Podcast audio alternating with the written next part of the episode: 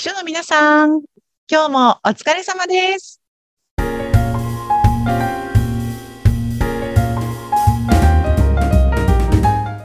秘書の皆さん、こんにちは。資料編集長佐々木です。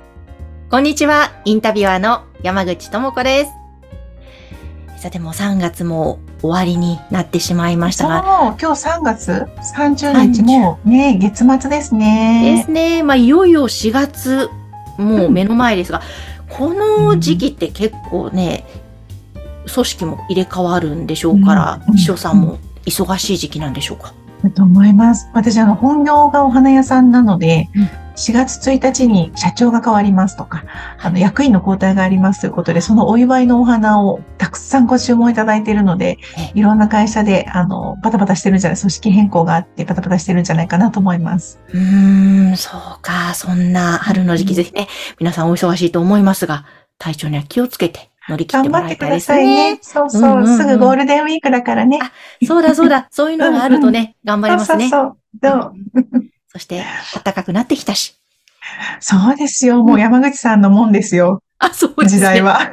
よかったよかった。もう寒さ苦手なので、暖かくなってよかったです。はい。嬉しいですね。ねじゃあ、そんな春に入ってきましたうが、んさあ今日はどんなテーマでお話ししましょうか？そうね、あの、秘書さんたちとお話をすると、結構ね、会社とか上司の愚痴うんとか文句みたいなのが出る方がすごく多いなと思って、うん。で、私も実際に会社で働いて、秘書として働いていた時には結構言ってた方だと思うんですけど、うん。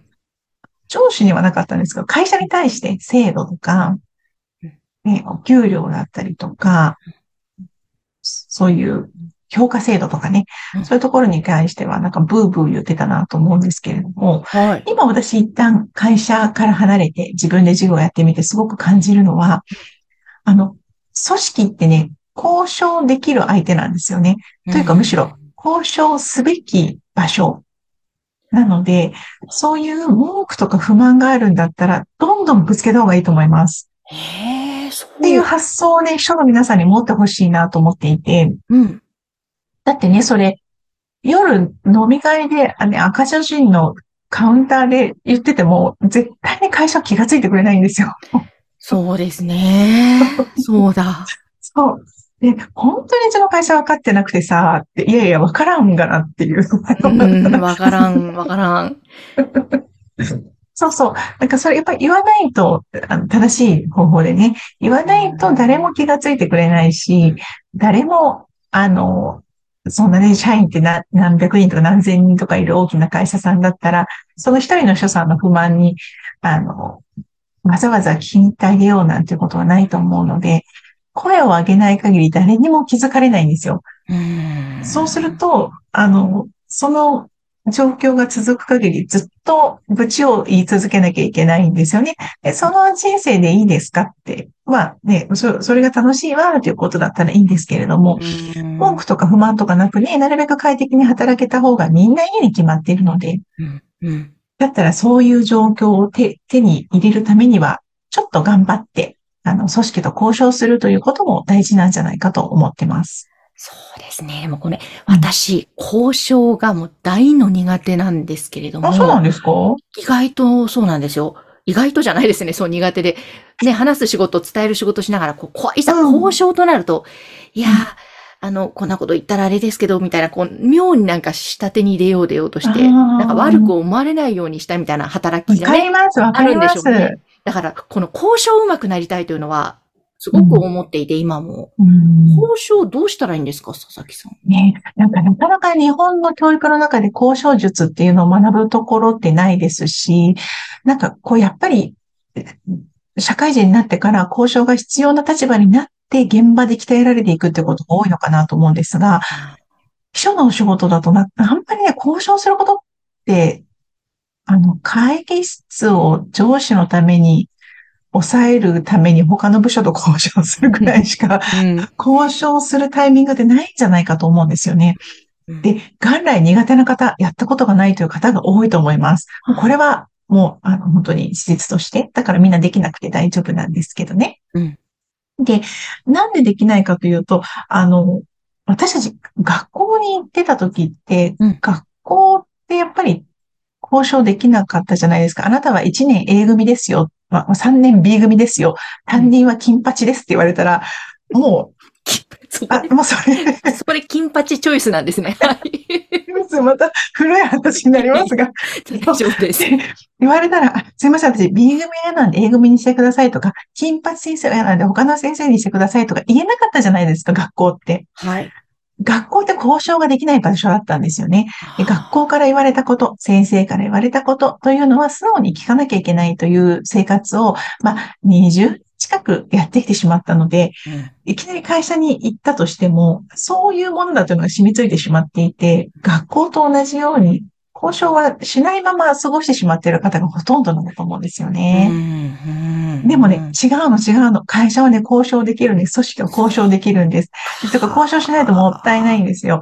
で、そうやって自分の、あの、思っていることとか、あの、考えていること、不満に思っていることというのを伝えていって、自分が働きやすい環境を作っていってほしいと思うんですけど、うん、そこでやっぱりさっき山口さんがおっしゃったみたいに、交渉術ってね、わかんないなっていう方が多いと思うんですよね。で、このね、交渉に慣れてない方が、さあ行くぞって言って、まあ、偉い人だったり人事の方と交渉しようとすると何が起こるかというとですね、感情が先に出てきてしまって、女性の場合特にね、泣き出しちゃうとか、うん。うん。あの、すごく、あの、あまりの緊張で言葉が出なくなってしまって、言いたいことを言えなくなってしまったりとか、うん、場数を踏んでないと、こうなってしまうので、交渉術ちゃんと学べる場があるといいなっていうのをね、すごく思ってたんですよね。はい。うん。うん、なんか、なんかこう涙が出ちゃうみたいなのってわかりません？なんか山口さんも。うん、いや、わかります。やっぱ怖いですよね。ねなんか、そうそうそう意見を言うとか、うん、思ってること言ったらどう切り返されるんだろうとか。ね、うん、そうそうそう。私こう思ってるんです。ずっとこういうふうに苦しいと思っててって自分の話をしているうちにこうなんかこう感情が高ぶって涙が出てってしまうとかもね、うん、よくあるパターンかと思うんですけど。うん、で、ちょうどあの、ひっそりと、私あの、秘書利用でですね、あの、インピーカレッジという名前なんですけれども、秘書さんがそのより経営に近い仕事をしていっていただくために、あの、学ぶべき内容をギュギュッと詰めたですね、学校を開校したんですね。うん、うん、すごい。その中に、その中にあの、交渉術のクラスがありまして、これ、あの、必須で取っていただくことになっていて、はい人と何かを交渉するときってどうしたらいいのかっていうことを、あの、実践的に具体的に再現性がある形でお伝えしているので、うん、こんなところにも来て勉強していただいてもいいんじゃないかなと思ってます。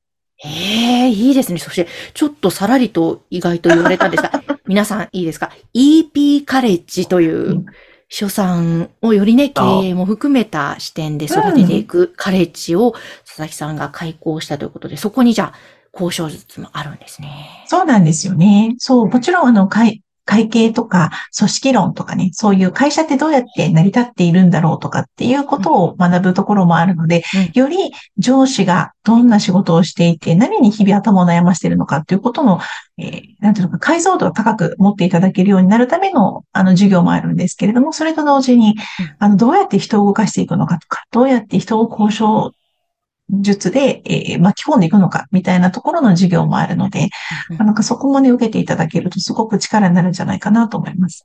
で、もともと私があの、秘書さんが今後 EP、エグゼクティブパートナーの略なんですけれども、うん、そこにね、なっていくといいなという思いを込めて、そんな EP さんを養成する学校ということで EP カレッジと名付けました。